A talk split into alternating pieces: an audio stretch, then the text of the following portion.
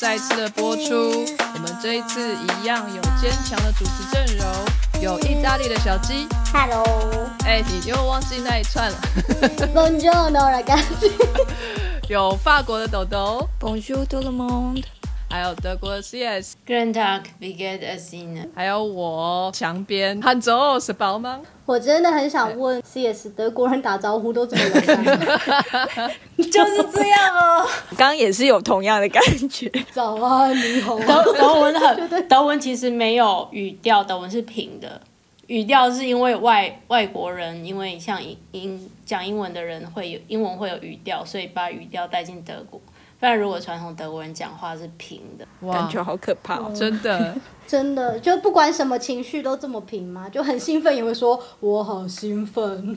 对啊对啊，你可以试着去看那个，梅克尔演讲，他还好，但是我印象最深是那个葛雷的五十道阴影，德文版的，他们在激情哦，我就很好睡着，就是我我完全感受不到那种情绪。你这时候就会说 Oh my God，真爽，好好惨哦。德国人是怎么样演繁衍下一代的啊？就是没有激情。就是照 protocol 啊。SOP，有可能。Oh my god，好有趣可怕的国家。我们希望 CS 早日脱离苦海。我觉得他也快要被德国暗杀了。讲了那么多德国的坏话，一直在这边批评德国，真的抱怨德国。好，为了那个保存 CS 的性命，我们还是少说点好了。然后馆长都被枪了，那个那个德国，各位亲爱的听众哈，炎炎的夏日呢，你是不是烦恼着不知道要吃什么？麻辣火锅啊麻辣火锅吗？很 热欸就跟冬天要吃冰是一样的意思啊。哦，冬天要吃冰，夏天要吃麻辣火锅。为什么夏天这么热的天气，我们会想要吃这种又麻又辣又热的东西呢？其实我们有时候会还蛮享受吃完辣之后全身大汗淋漓，然后再吹一阵风的那个凉快的感觉，那种爽快的感觉。哦，那是不是在东南亚国家，我们常常看到，甚至非洲等等国家，我们也常常看到，就是很爱吃辣的民族。东南亚啊，南美洲也很爱吃辣，对不对？然后非洲也有一些国家很爱吃辣。最近我那个图尼西同事就给我，就是会有时候会分享给我他的那个午餐，然后嗯，他就跟我说小心很辣哦，因为他们用很多辣椒。啊，突尼西亚在哪里啊？北非北哦非北非，北非也吃的很离意。大利很近。嗯法国人不大吃辣吧？其实还是有会吃辣的，但是比明显的就很少，大部分都会跟你说。那个就是你只要一小咪咪辣，他就说我的妈，我的舌头烫到一个不行，哦，他就说这种东西怎么吃？但是我们就觉得，嗯，这个没有辣，嗯，对，就是你可能只撒一点白胡椒之类的，白胡椒的确蛮辣的，我觉得黑胡椒还好，白胡椒还蛮辣。但是就是一咪咪，就是撒一咪咪提味那一种啊，嗯不是说应该就不不习惯吧？对不知道，反正每次就是有遇到吃辣这种场合，然后看法国人的这些反应，我都觉得非常有趣。就是盐很多的感觉，是不是？没有，我觉得他们就真的是这样。然后，但是也是有很很爱吃辣的人，所以以前也会专门有遇到法国人，然后他可能看到一群亚洲人，他就很兴奋说：“哎、你们吃辣吗？我们下次来吃麻辣火锅。他应该孤单很久了。没错，” 就是也是有这一种的。那德国呢？德国跟法国有点像，大部分的人是不太能够接受辣，那只有非常少部分的人，他们可以吃到非常非常辣，但是那个是非常非常非常非常的少数。德国人他们的味觉很诡异，可以可以很咸，可以很酸，但是辣就是一点点，他们就会反应很大，或者他们就是干脆避开，他们就不吃。小鸡呢？那个意大利人吃辣吗？跟他们差不多哎、就是会有人吃的很辣，可是大部分接受度都很，就是大部分吃的都很少。我之前去朋友家，就是跟他看他一起做菜，就做一道那个用虾子做的意大利面，他就说，然后现在这里就要加一点辣椒。我想说，哦，意大利人要用辣椒，我来看他怎么加。他那个辣椒啊，就很像你知道撒盐哥那样，就拿的那个离那个锅子超高，大概离三十公分。然后这样子 敲敲那个辣椒罐，大概敲了三下，就我根本看不到任何红红的东西掉下去。他就说这样就够了，这样子很刚好，很辣。哎、可是我就是在这一次做功课的时候，就有在一篇文献上面，不是那个论文一开头都会有 introduction，、然后他就说一些吃辣的国家，他就举例举了几个，既然里面有意大利，哦我觉得他要看地方，那是哪一国人写的？作者群没有意大利耶，好像是以色列还是什么人？呀，我觉得真的要看地方啊。比如说像拿坡里，他们辣椒其实是幸运物。你到拿坡里街头，在那个逛小店的时候，会看到他们到处都在卖一大串一大串的红辣椒的那种小食圈啊什么。之前朋友常常从那个好像是。卡拉布里亚就意大利最南部，就是他们长得像个靴子嘛，靴子的斜尖那一区，他们有一种很辣很辣的腊肠，超对啊，我好就是在想吃。说那个辣对，那个辣肠腊肠超好吃，而且你嗯。比如说你给它看，因为它就是它已经搞得很像一个肉泥一样，所以你是可以把比如把它买变成像抹酱一样抹在面包上，或者是干脆直接丢去跟番茄酱一起煮变成意大利面的酱，因为它整个就是沙沙的口感，哦，我记过，超。好吃。听起来就很好吃。它就是辣的腊肠嘛，可是那个腊肠的口感是做的很像肉泥，就是它送来的时候是包的这样子，像个腊肠一样。被你打开之后，你用力压它，它就会变成，它就马上糊掉，就变成一片那样。我在英国的时候很少看到人家吃辣，最辣最辣的就是他们会去吃一间西班牙餐厅，就连锁的那种，就是是他们有一个叫 Peri Peri 那个西班牙的辣酱，他们就觉得很很辣，要升天了。然后 我觉得还好，因为那个就有点像墨西哥的那个 Tabasco，而且是最 mild 的等级的那种 Tabasco，有点酸酸辣辣。在美国也很少人吃非常辣。美国有很多很多民族嘛，但是有一些民族可以吃到很辣，比如说墨西哥 人，墨西哥他们就吃真的很辣，很夸张。呃，可是纯美国人就是那种白白的，他们都 好像都不太行。他们的辣我都可以吃，我不大吃辣的，但是我在那边可以吃点辣，等于是他们的中辣等级我 OK。哦，我之前在美国的时候，每次都吃大辣，就是比如说你如果去泰国餐厅啊，他们在大辣之后，他还跟你有一个就是更辣，就是 Thai spicy，、哦然后我都会直接跟他说，就给我 Thai spicy，不要全吃哦。然后我就在因为在美国，我就以为自己很能吃辣，就有一次去了一间墨西哥餐厅，然后他就说你要多辣呢，我就说就最辣的那个，然后那个女生就看着我就说。你确定吗？它真的很辣哦。然后我想说，拜托，瞧不起我就说好。结果刚送上来的时候，我吃到掉眼泪，我真的吃不完，好可怕，好辣！而且因为它让你痛的是跟我们其他亚洲吃习惯的辣椒是痛完全不一样的地方，是这就是你知道处女地被开发的。哦，因为那个辣椒不一样，你有吃完吗？我没吃完，然后就我后来吃不完，我本来为了。秉着一口面子，很想把它吃完，可是我后来真的受不了，因为我中间还跟他多要两次冰开水，然后都吃不完，所以最后就真的，它是五个 taco 嘛，然后我最后只吃掉两个，然后那个小姐来收的时候就有点这样白眼，就说。我跟你说很辣，然后我还故意回答说，我知道，可是我今天不太饿。这很要面子哎，你可是我真的是吃不下去，好辣哦。不能被墨西哥人看扁了。对，被墨西哥人看扁，完全被看扁。下次去墨西哥餐厅真的不要嚣张。真的老莫真的是厉害的，但是他们那个辣椒是真的比较辣，我觉得。很夸张，而且他们有那个绿色辣椒超辣，他看不出来很辣。以为它是青椒，结果很辣。说了这么多会吃辣的地方吼，那为什么人会想要吃辣呢？因为辣其实会让你很不舒服，像小鸡都饭都吃不下了，是不是？那为什么人会想要吃辣呢？到底吃辣的历史是从什么时候开始的？来，小鸡为我们找了一些资料，帮我们介绍一下。好，就是首先我们要讲辣这个东西呢，就是我们要先把辣的这个味觉和辣椒，它是两个不一样的东西。就是人类、人类食用辣椒的历史跟人类吃辣的历史是不一样的。那怎么样算是辣呢？就是辣的这个感觉，其实是我们体内有一个受气，它叫做 TRPV one TRIMP V one、那有关这个受气它到底做什么呢？我们先让强辩让我们为我们解答一下。好，好，分子生物学的部分就交给我好了。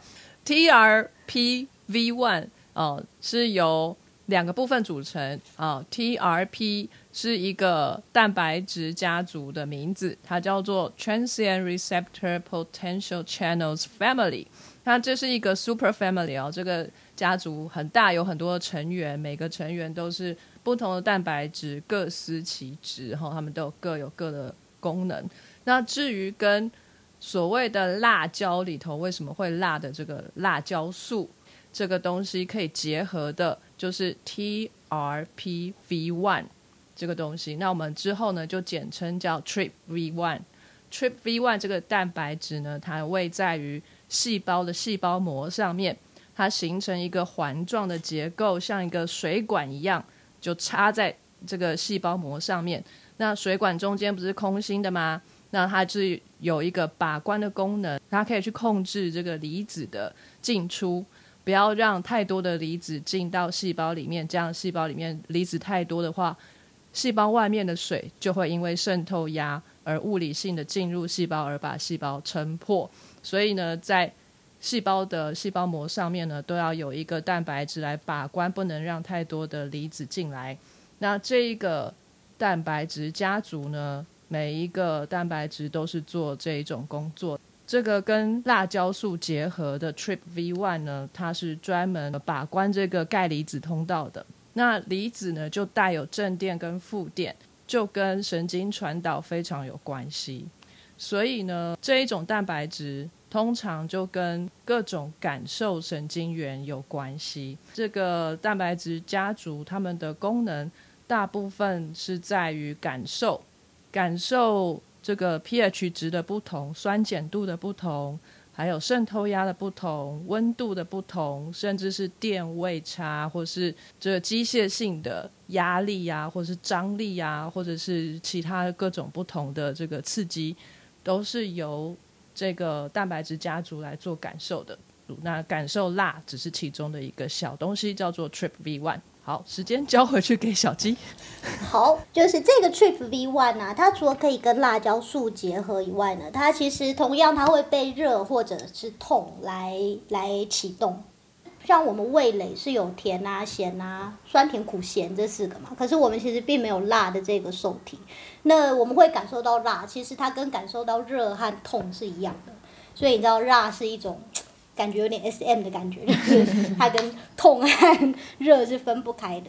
那所以就是我为什么之前会前面会讲到说吃辣的这个感觉的那个历史跟辣椒不一样，因为我们辣椒素可以启动这个受气，但是其他的辛辣物质其实也可以启动这个受气。比如说我们会吃胡椒，胡椒里头有那个胡椒碱，它也会启动这个受气。我们吃大蒜，大蒜里头的应该是叫大蒜精吧，它也可以启动这个受气。辣椒就是它当初是从南美洲产的，然后在一四二九年才是因为哥伦布去出海去寻找新大陆嘛。而且听说当初为什么哥伦布会需要出海寻找新大陆呢？他其实是为了去找胡椒，因为胡椒在当时是它是可以让人家产生辛辣物质，所以在当初欧洲大家就已经爱上这个感觉。可是胡椒产量很少，而且用量又蛮大的，所以变成是。哥伦布看准了这是一个很好的赚钱的商机，所以他才就是跟国王要求经费，说我今天想要出海，我想要去印度找到便宜的辣、便宜的胡椒带回欧洲。结果想不到他出海了之后，因为他误打误撞，他就是 走反方向了，走反方向走到美洲去，就莫名其妙。所以你们有没有想过，为什么印第安人叫做印第安人？他跟印度人是一样的字？对。他误认为他们是因为哥伦布当初看到他们的时候，他以为他们是印度人，然后很开心，想说啊，Indian，然后所以，哎，他那个时候已经知道地球是圆的了吗？不确定，好像知道。他如果敢出海，他应该他应该知道了吧？不然他之前是不敢出海，他会就刚知道没多久，他就出去冒险哦，然后还走错边，对，很丢脸。没有，他会说地球是圆的，他迟早会到。没有问题是他跟他跟国王要非常多次钱，死赖活赖就是要这笔钱，然后国王怎么样都不理他，最后被他就是缠到一个受不了，哥哥底，最后给他钱，然后他还走错方向。不过还好，他就是有功成名就。还好他最后有对贡献。对，就是如果你今天看辣椒分布的图啊，在一四零零年的时候呢，它的分布真的就只有墨西哥和中美洲。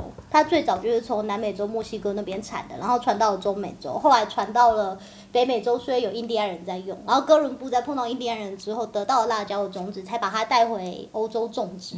那其实你现在如果看辣椒的分布图啊，就是除了加拿大和俄罗斯那些就是冰天冰雪风暴那些区域以外啊，全世界各个地方，就是澳洲、亚洲、非洲、美洲，全部都有种植辣椒，全部都有产辣椒，所以它是一个就是非常受欢迎的食物。那可是我们，所以我们讲到说，人类食用辣椒的历史，其实辣椒它是一四二九年才带回来的嘛。哥伦布走了半天，他没有找到胡椒，他找到辣椒。其实也有胡椒，他在那时候他就是从那个呃美洲那边带了很多作物回到了欧洲，两边作物交换，同时也带了不少的疾病到了美洲去，嗯就是害嗯他们死了一大半人。对啊，所以就是后来就从欧洲，然后再慢慢辗转的传到了非洲，传到了中，就是亚洲，比如说中国。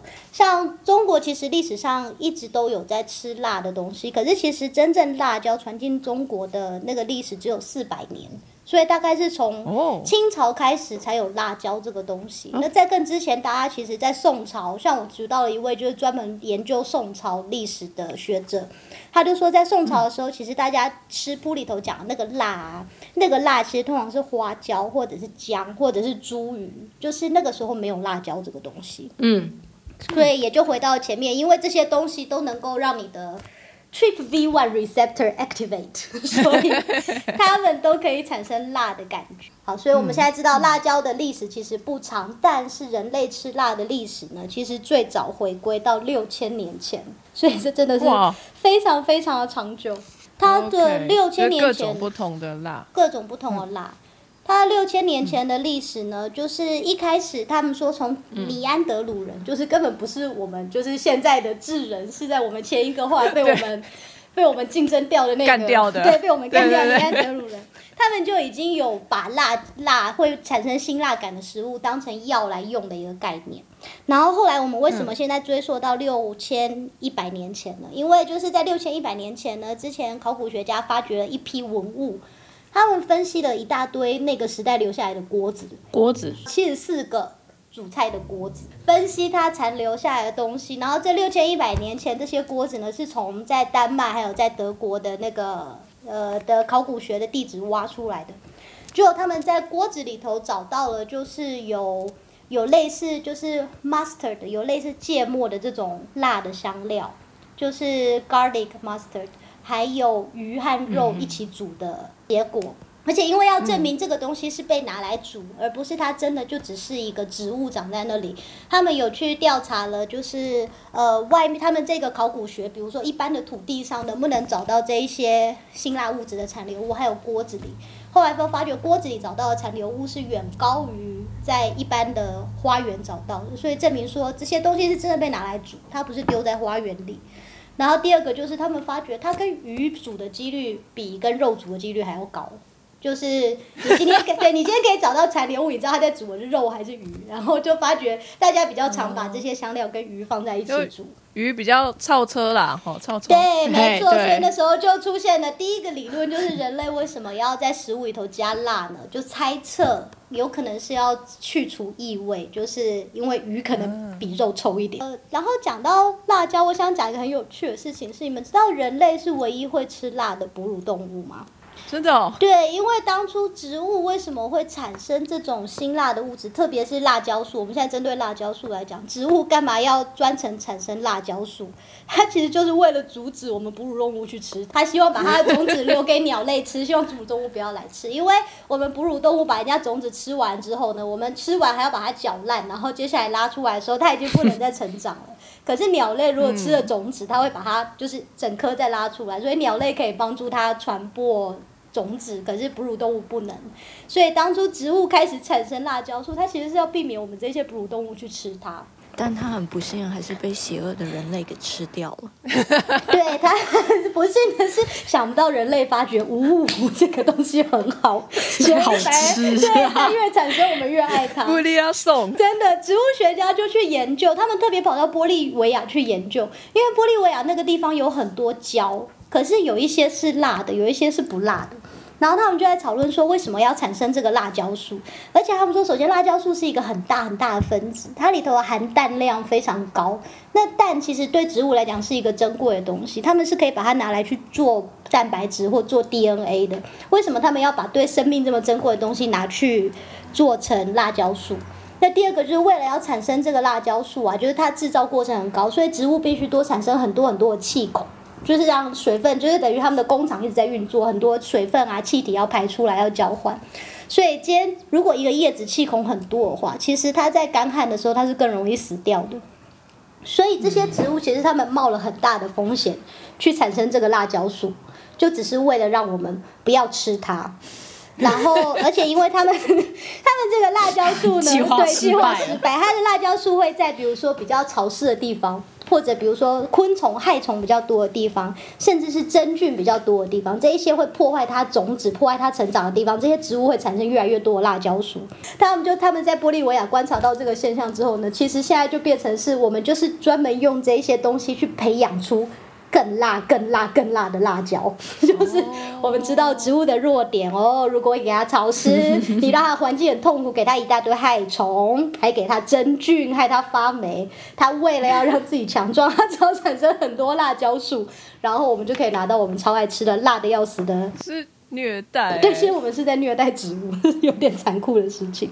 不要这样讲，其实这也是一个成功的策略。你看看人类种植辣椒，反而让它可以繁衍在世界每一个角落，哈。对，最后反向操纵对。了，对对，他选对了，呃，对的物种，就是是人类喜欢吃它，不是黑猩猩或者其他哈、不会农耕的这些动物。嗯，这边有一个小补，刚刚小鸡提到小鸟可以吃辣椒，小鸟对辣椒素是不敏感的，他们完全不会感受到辣，所以小鸟可以吃很多很多辣椒。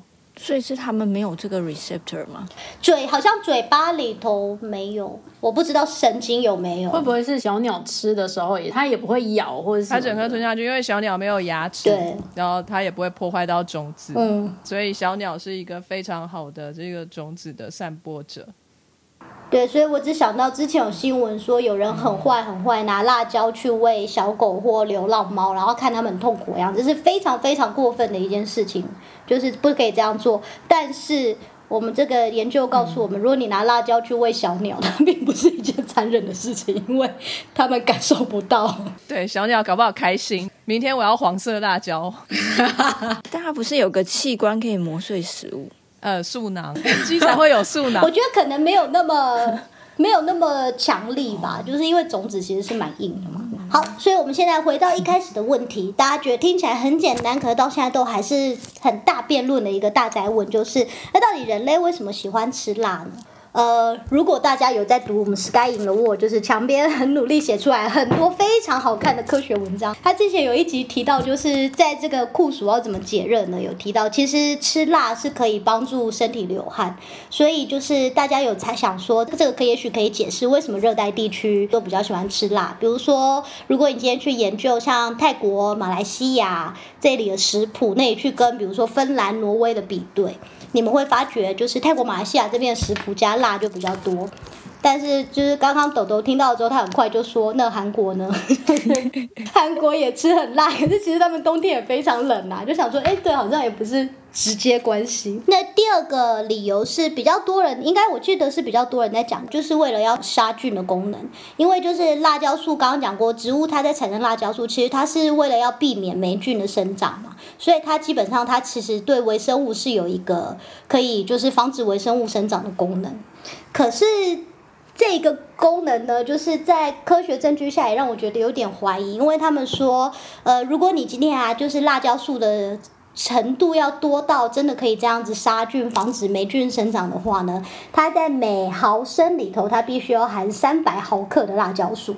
这种程度的辣，我们根本不可能吃下去，它根本不可能存在食物里头。所以，我们今天就算在食物里头加辣，它的程度也不是真的有办法，就是到杀菌，比如说是可以杀死百分之九十九的细菌呢，或百分之九十五的细菌之类的，可能是没有办法到这种程度的。所以，它可能也不是唯一的理由。那第三个理由，有人讲过说是为了要去盖掉，比如说不新鲜的味道，像我们刚刚提到，他们在古代的那个锅子里头发觉，他们比较喜欢把。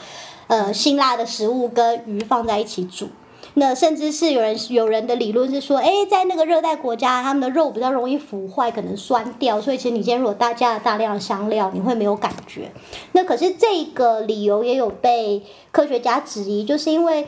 如而且是自己提出这个理论，科学家他自己提到这个质疑，他说：如果我们今天是比如说，哎，食物有点坏掉了，没关系啦，加一点香料盖过去就没有问题了。可是因为它还是坏掉，它还是有细菌，所以你吃下去，它可能会造成大规模食物中毒。那其实人类在历史上发生过很多这种大规模食物中毒。那我们每一次发生了之后，都会慢慢学到哦，所以我们不可以这样做。比如说像黑死病的时候，因为水的关系，那时候。他们还不太清楚是微生物，他们知道不能喝水，所以这样他们就改喝啤酒，改成大家都开始酿啤酒，就就是这一些的改变。所以如果今天我们加辣只是为了盖住食物的味道的话，那其实我们可能这一些人很早之前就因为就是拉肚子啊，或什么食物中毒啊就过世了。那先其他的幸存者呢，就会开始想说这些人一定有什么问题，那可能就会把辣跟它连起来，所以可能因此人类就会吃，他们吃辣的程度又会减少。所以就变成这真的到现在都是一个 open debate，就是好像没有一个专门的原因可以解释人类为什么爱吃辣。因为在更近代，大家开始把吃辣跟一些心理的因素联合在一起，因为它既然跟辣跟痛有关，所以就是有人说这很像我们喜欢去坐云霄飞车啊，或者是我们喜欢看恐怖片啊，这是一种对刺激的寻求，所以就有可能是心理上的。那它有可能也有人提出来是文化的因素，就是比如说我长在这个环境里，就我从小就吃的这么辣，所以我就一路吃习惯就到大了，以变成而且因为辣又是一个很强烈的味觉，以至于我以后吃什么其他的食物如果不辣的我都觉得没有味道，然后我也煮一样的菜给我小孩吃，我的小孩再煮一样的菜给他的小孩吃，所以那这样子这个东西就变成了一个代代相传的文化。呃，我这边有找到一些。所谓的科学证据，然后有一群科学家呢，他们在大鼠的身上做这样子的一个实验。大鼠哈大只，那个他们呢把辣椒素用皮下注射的方式打到大鼠的身体里面。那这个剂量呢是在可以承受的范围里面，就是呃零点一到零点二毫克每公斤啊。所以呃大鼠没有到一公斤那么多，所以那个打在大鼠的身上呢还是还蛮少的。但是呢，这样子的一个剂量就足够让大鼠的体温降低一度。哦，那这个可以维持六个小时。这个辣椒素可以让体温降低，这是有一点科学证据的啦。吼，那当然这些科学家也有呃，就是要去做证明，说的确是辣椒素的关系，而不是说你把老鼠抓起来打针，它害怕就也是体温下降这样。所以呢。科学家把辣椒素就是打在大鼠身体里面是 dose dependent，打的越多，体温降的就越多，嗯，这是有相关性的，所以就证实说是辣椒素让这个体温下降的。但是这是在老鼠身上哈，这个我们不知道在人身上是不是真的，我们也没有办法用人来做这样的实验，而且每个人的感受都不一样哈。或许有人会做这样的实验啊，但目前二零一五年的这一个 review 上面只有看到在大鼠身上做的实验。但是哈，这个只是其中一个小拼图而已。就是人为什么喜欢吃辣呢？是一个很多很多的因素，包括了历史，包括了文化，包括了一个自我认同感。比如说，我家就是吃很辣，那我就要传承这个吃辣的习惯给我下一代哈。然后我认同我吃很辣，我就很勇敢，我吃的跟别人不一样，就很特别，也给也给自己一个呃有点 stand out 的感觉。好。这些都是呃一些心理因素、一些文化认同、一些让族群可以绑定在一起的一个原因之一。那这只是一个小的科学片段，thermal regulation 可以调节你的体温啦。嗯，我想要想到一个例子，就是这个例子我以前没有感觉，可是大家在夜市的时候会去吃腰炖排骨吗？好吃哎、很好吃，我会吃麻辣鸭血，对啊，会麻辣鸭血，觉得这是在台湾是一件很正常的事吧。可是我之前就是有那个美国来的朋友来台湾，我们大家去逛夜市，然后他对于我们在夜市吃那个腰炖排骨这件事情傻眼，为什么？因为他就说，可是这么热哎、我就说，嗯，对，可是就是吃了要炖排骨，就是我我从来没有想过说，为什么这么热的天气，我们还想坐下来喝热汤？爽啊！可是我还是觉得有点难。对，就是会热，可是我们还是会想做这件事，而且做这件事很正常，不会说是你坐下来点了一碗，然后所有人盯着你说：“天哪，这么热，他在喝汤，哇塞，快看他快喝完了哎！”其实我觉得大热天喝热汤反而让你觉得凉快哎、就是说你感受到比那个气温更热的东西，因为因为发汗了。对你就会觉得现在的气温就没有那么难受。可是我觉得这会是一个，比如说从比较冷的地方来的人很难想的吧，因为在冷一点的地方，对啊就是大家都是天气冷，所以才会想喝热汤。就所以我觉得这就是一种，就是是文化的影响吧。就是去做这件事，我们不觉得很奇怪，我们觉得很正常。因为我们三百六十五天都喝热汤啊，就是如果正一般的话，对啊，像现在夏天这么热，我走在街上，除了凉面之外，我想不到台湾还有什么凉的东西可以吃。那我就一直想要吃三明治啊、沙拉啊，这些都是很西洋化的东西嘛。就是台湾的传统食物，没什么比较凉的，怎么看都是肉羹啊、面线啊，就很热。还冒烟。串冰吧，刨冰那是饭后甜点啊，就不能吃饱的。良缘这样可以吗？凉圆也是甜点啊，对不对？我觉得这也是很台湾的，就是 对对食物有很大的坚持，觉得这个是甜点，这个不是正常的。对啊我怎么在美国乱吃啊？在美国那时候生病生病的时候，阿姨还跟我说：“你去吃冰淇淋啊，那个可以补充蛋白质，很健康。”他在我发烧时候叫我吃冰淇淋啊，德国也是，对啊，好像产妇也会给你吃冰淇淋，刚生完小孩就给你冰淇淋吃。对，德国也是。然后我在罗马尼亚那时候也是感冒，就他们就煮热红酒给我喝，我就就是一白天我就喝了一千 CC 的热红酒，整个人醉死。哇哦，这真的很多哎、因为他就早餐给了我一杯，就是五百 CC 的马克杯，然后就喝完，然后我就还在咳嗽，他就说还在咳嗽，我就再来一杯，然后就又怎么这么豪迈啊？哇塞，红酒哎、红酒啊，热红酒啊，可是又很好喝，然后就嗯甜甜的哇，有香料热热的。在苏格兰感冒是喝那个威士忌加柠檬汁跟蜂蜜。嗯，这个我有听过。这个 remedy 本身有亲自试过，很棒，很有效。对啊，我觉得这种就是在如果我妈听到就会崩溃，就酒 怎么生病喝酒？我妈连药酒她都不支持，她觉得酒就是对身体万 恶。柏柏林马拉松跑完之后，他会供应免费供应无酒精的啤酒，我听到无酒精就冷掉了，对麦的发酵制品可以加速那个乳酸啊，代谢。好酷哦，真的哦。但是你可以自己花一点钱买有酒精的，它的赞助商就在那边啊。真的哦，哎、我之前听说法国有一个红酒马拉松，我好想参加。可是我我我本人跑不动，可是我很想参加。他说你跑到越后面，他会那个休息站给你的红酒越高级，就是为了要喝死也要跑完的。哇，在波尔多。听说很难报，听说超级难报，因为太多人想去。了。但之前我有实验室有有个那个妹妹有去报，还有顺利跑完吗？对啊，跑到最后是歪歪倒倒的。嗯，有啦，他他是有跑完，然后他是说他也喝很多什么之类的，聊天的过程就很开心，所以我也不知道到底实际上是什么风景。跑完都懵了吧？哎、马拉松至少也要跑到六小时、哎，五六小时的。嗯，而且我想说，他那个就是这这会不会有加成因素？就你已经跑到很嗨了，所以你喝那个酒觉得更好喝。哎、我觉得这样那个阿当哥又会来说这个不行，对，阿当哥会说不行，那个肌肉都流失了。可是这样会不会更口渴？因为酒精需要水去分解，对所以你要喝更多水。那你满肚子都水，你还跑得动啊？对啊，对，而且还想尿尿怎么办？哎，马拉松要尿尿要怎么尿？他们会有那个固定会有一些那个，他小会在固定的公里数里面，那个站会有那个流动厕所啊，很多。哦，了解。对，不过我通常会撑超过二十公里之后再上厕所，因为前二十公里都要排队，后二十公里就人散了，所以就可以、不用排队。是哦，哦，好厉害哦，大家撑不到后面就是。真的无法。没有没有，因为到后越到后面就是。大家的程度就会开始有拉锯，所以就人就没有这么密集。哦可是前二十公里通常就是大家都很密集。而且可能跑一跑，就是那些人可能就是跑一跑啊，我想上厕所，我想干嘛，然后就走了。对，没错。我想回家。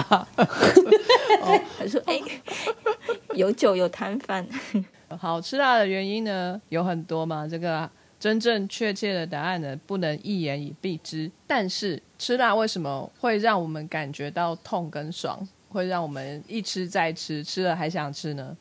这个就是一个舌头跟大脑之间的关系了，对不对？那我们就请 CS 来跟我们讲一下辣在舌头上跟辣在脑子里的关系。来，请 CS 跟我们说一说。好，那我接下来就要说辣跟脑袋的关系。刚刚小鸡已经有提到辣椒使用上面，在人类上面的历史。然后我接下来要讲的就是辣椒跟脑袋的关系。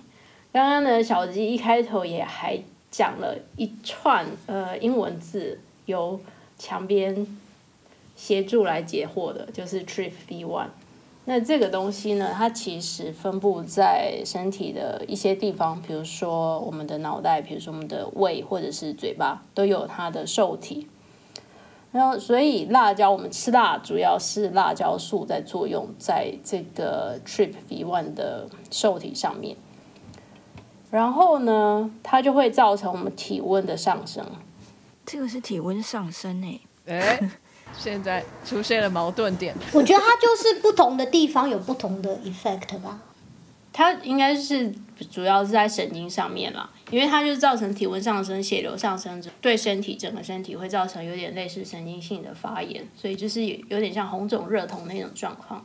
所以像我们吃辣的东西，我们会 开始擤鼻涕、开始流汗，这些 都会有这些反应。哎、我鼻涕流超惨的，我每次在吃麻辣锅就一定要拿一张就是面纸要放在旁我也边这样。是，对，我也是。哎、我一直以为是我鼻子过敏、哎，嗯我需要一整盒。对我也是。差不多，差不多。因为这里的东西其实会增加我们的新陈代谢，然后促进血液的循环，然后所以呃，有些人吃辣之后可能会身体甚至会有一点灼热感，这样。那因为这个状况呢，对于脑袋里面，脑袋就会去解释，哦，这可能是这是一种类似受伤的状态，因为有红肿热痛这种生理反应出现嘛。那所以大脑就开始说，哦，那既然现在身体受伤了，我必须要分泌脑内啡，就是 endorphin，去让身体有一个比较平衡的状态。就是虽然生理上面很痛，可是我们身体就会有一个自然反应，就是那我产生脑内啡，让身体的那种心情的状态会比较舒服一点，去缓和肉体的那一种疼痛。整个在痛觉回路上面跟呃舒适感上面就会有重叠，所以吃辣呢就会让人家觉得痛跟快乐是并存的。痛爽痛爽，对，没错。对了，你刚刚不是讲到说吃辣有灼热感吗？我想我朋友有一句经典名言，他说辣是唯一一个连肛门都有感受的味觉。对吼。哎，都没想到，想说好有道理哦。那肛门不会感觉酸啊、也没有甜，就只有辣。对啊，可是它有热和痛，所以有辣。但是那个是不是因为就是还没有消化，然后就急着要被排出来？抖抖说对了，因为辣椒素呢，它其实是有刺激性，所以它也会促进唾液分泌，然后会增加食欲，当然也会去刺激肠胃的那个黏膜，加加速肠胃蠕动。所以在食物还没有完全消化的时候，实际上我们就必须提早到马桶去报道了。所以很多人吃完麻辣锅就会就会有拉肚子的问题。我我以前我高中的时候，我们旁边就有开一间那个俄阿米刷，然后它就有一个牌子写他们那个朝天椒超级辣，如果能够加七十就可以免费吃一碗俄阿米刷。哦，七十嘛，然后，然后扫地时间，我们班的男生就会翻墙出去吃七十免费。他们回来还好吗？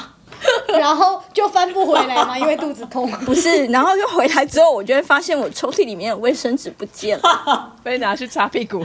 对，然后他们还回来的时候还会跟我说肛门很辣。好恶心。就跟他说不用不用还了，你你留着就好了。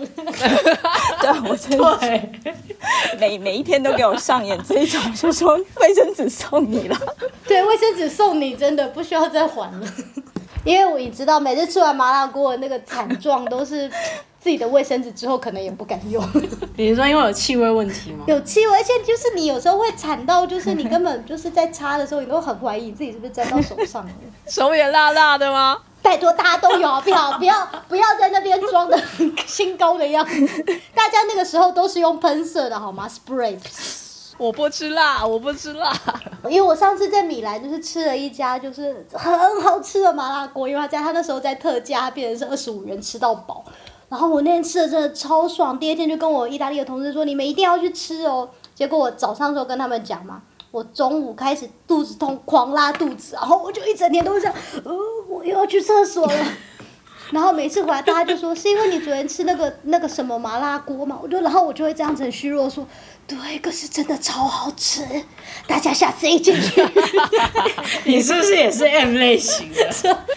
所以直到现在都没有人要跟我去。但可能那件卫生问题有点，嗯，对啊，你到隔天还这样，我后来觉得真的是我，因为我后来就又找到其他三个人，就都是亚洲人，在跟我一起去吃。第二次就没事。我觉得那时候第一次是因为我真的太久没有没有吃到这么辣的东西。好，那辣也会跟脑袋有一些关系。就是我们吃了辣之后呢，辣会产生热，这个热就会透过 Trip B One 告诉脑袋说，哎，现在身体是一个很热的状态。那脑袋这时候对于这样的反应就会有个解读，就是它开始会有痛觉出现。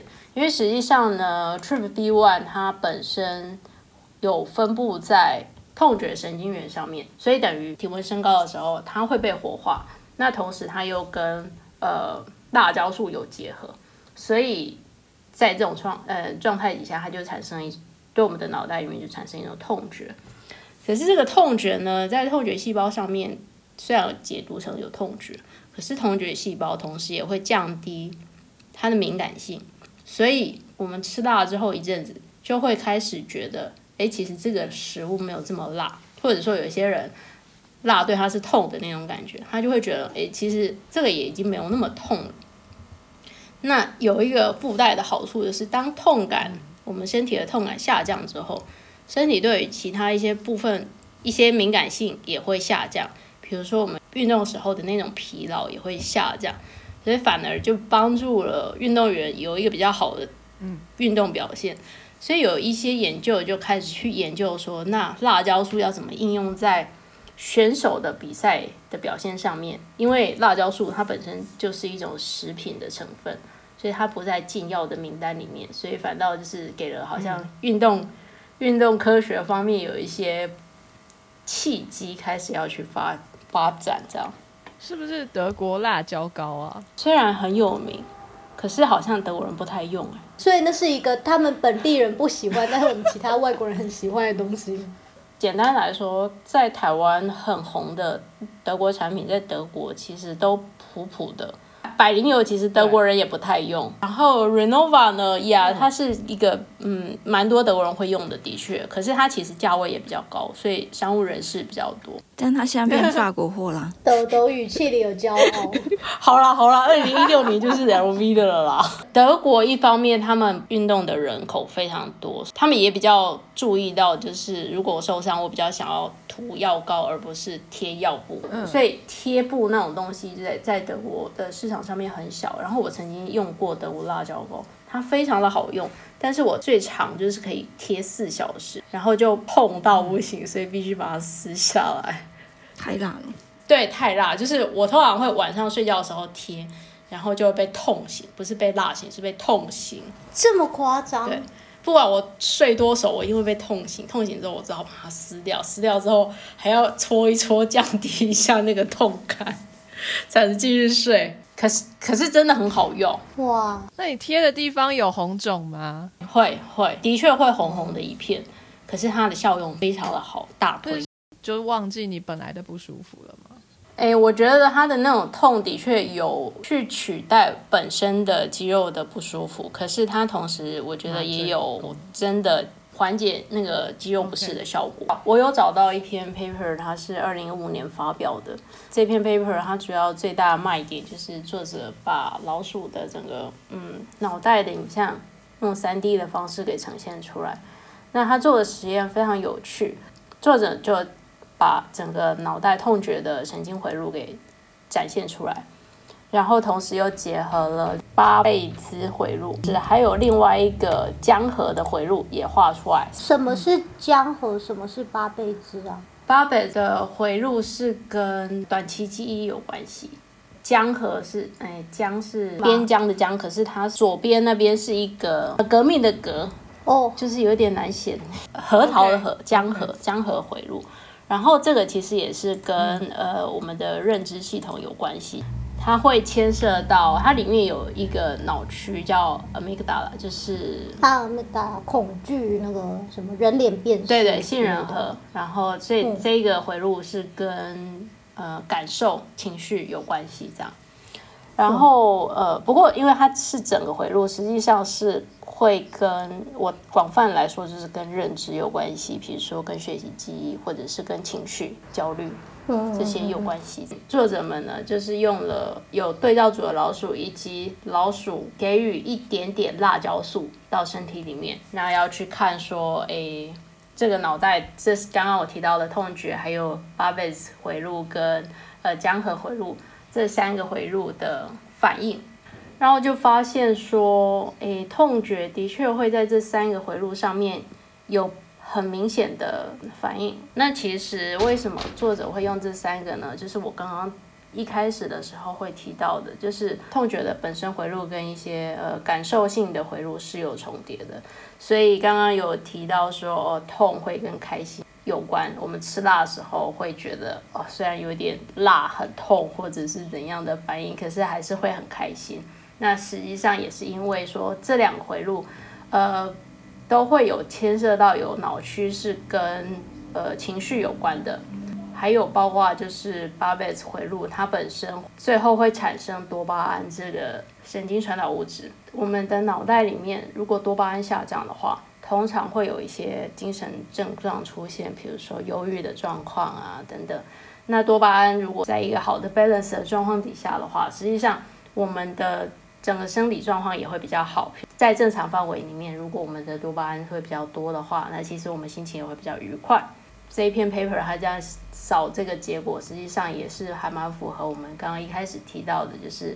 辣虽然会有痛觉，可是也会有一些愉悦感的状况出现，因为其实辣对于整个脑袋里面，它会在不同的脑区所产生的反应，其实还蛮多的。